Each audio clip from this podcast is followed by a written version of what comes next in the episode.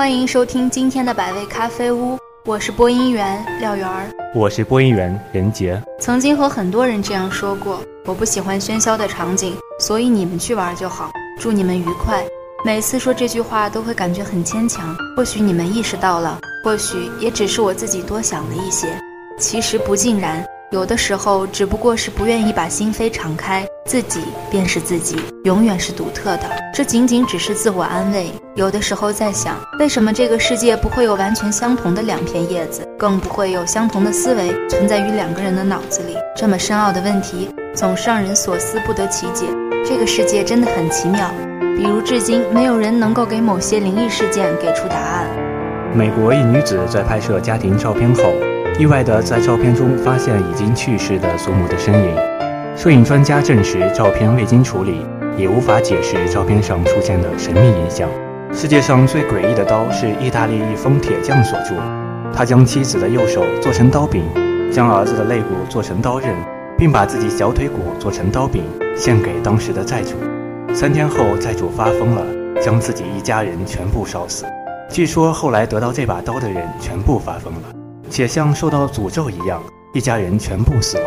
在印度尼西亚，人们用黑魔法将死尸自己走到坟墓去，等到了地方，死尸就会咔的一下撂倒，就再也不会起来了。然后这些事情和我本身不喜欢热闹并没有直接关系，只是想借由他们来阐述世界很奇妙这个观点而已。继续关于静的这个话题，最喜欢春江潮水连海平，海上明月共潮生。事实上，也只能通过文字在脑海中构建成画面，但这样已经很足够了。山西省地处我国黄河中游、华北西部的黄土高原地带，东临河北，西界陕西，南接河南，北连内蒙古自治区。因地处太行山之西，故名山西。前面的都不是重点，而在于太行山之西，故如何能看见大海？我觉得静，它不一定要去装饰环境，或者某人某物。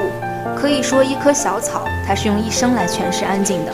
它不能言语，不能直接表达自己，只能通过蜷缩而略带枯黄的叶子，告诉上天该下雨了。路过它的人们那么多，然而不会有一个人愿意停留下脚步去问问你怎么了，只因为它是渺小而又卑微的小草。我不太喜欢特别嘈杂的环境，反而欣赏小巧独我的倔强。它不言不语，或喜或悲。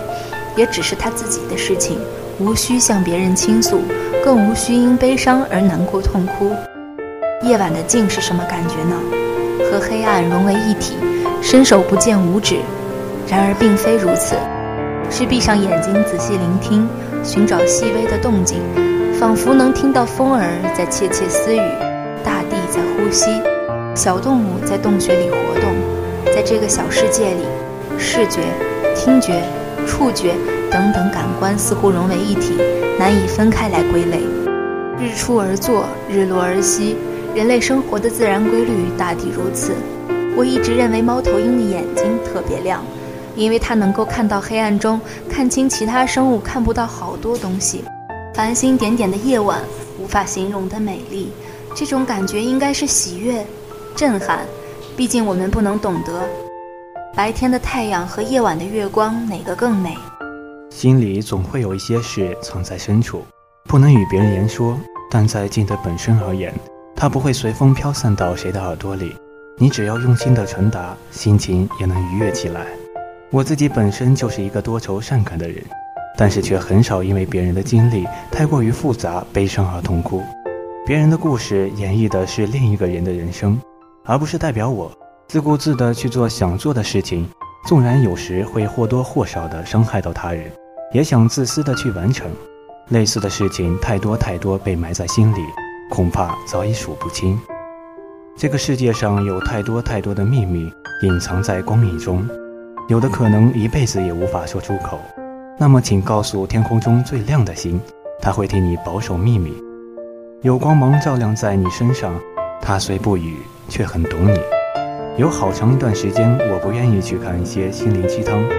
具体原因追溯起来，可能要归根结底到个人情绪上。总会有一段时间特别浮躁，不愿去接触他们，也不能静下心来去用心的去写一些东西。但遇到不得不写的情况，只能硬着头皮来。往往是这段时间段过后，会发疯的一个字一个字的去删掉，因为总感觉按右键全选一下子删掉就什么都没了。这种行为有些难以理解，但是却无法解释。看过很多故事，里面有些冲突往往是围绕一些秘密而产生的。莫俊先生曾说过：“为什么人们总要撒谎？谎言一个接着一个。”原话已经记不清了，大致就是最初的谎言为了不让它拆穿，所以便要撒更多的谎言去遮盖。所以，当一个谎言被拆穿时，紧接着会有更多的谎言露出它的真面目，让你有种窒息的感觉。这让我想到一个小礼盒，拆开包装以后是更小的一个礼盒，随之而来的是继续拆，但下一个总比上一个小一点儿。你不知道什么时候能够停止，最后的真相又是何时浮出水面？最后，望世间有爱与静为伴。同学们，本期节目到这里就结束了。感谢大家收听本期的百味咖啡屋，感谢本期编辑蓝烟，策划靳文霞、周延军。喜欢我们节目的同学可以下载荔枝 FM，搜索 FM 三七六六零八，关注大话完满收听，也可以关注我们校园之声广播站的官方新浪微博“信苑校园之声广播站”。我们下期再见，再见。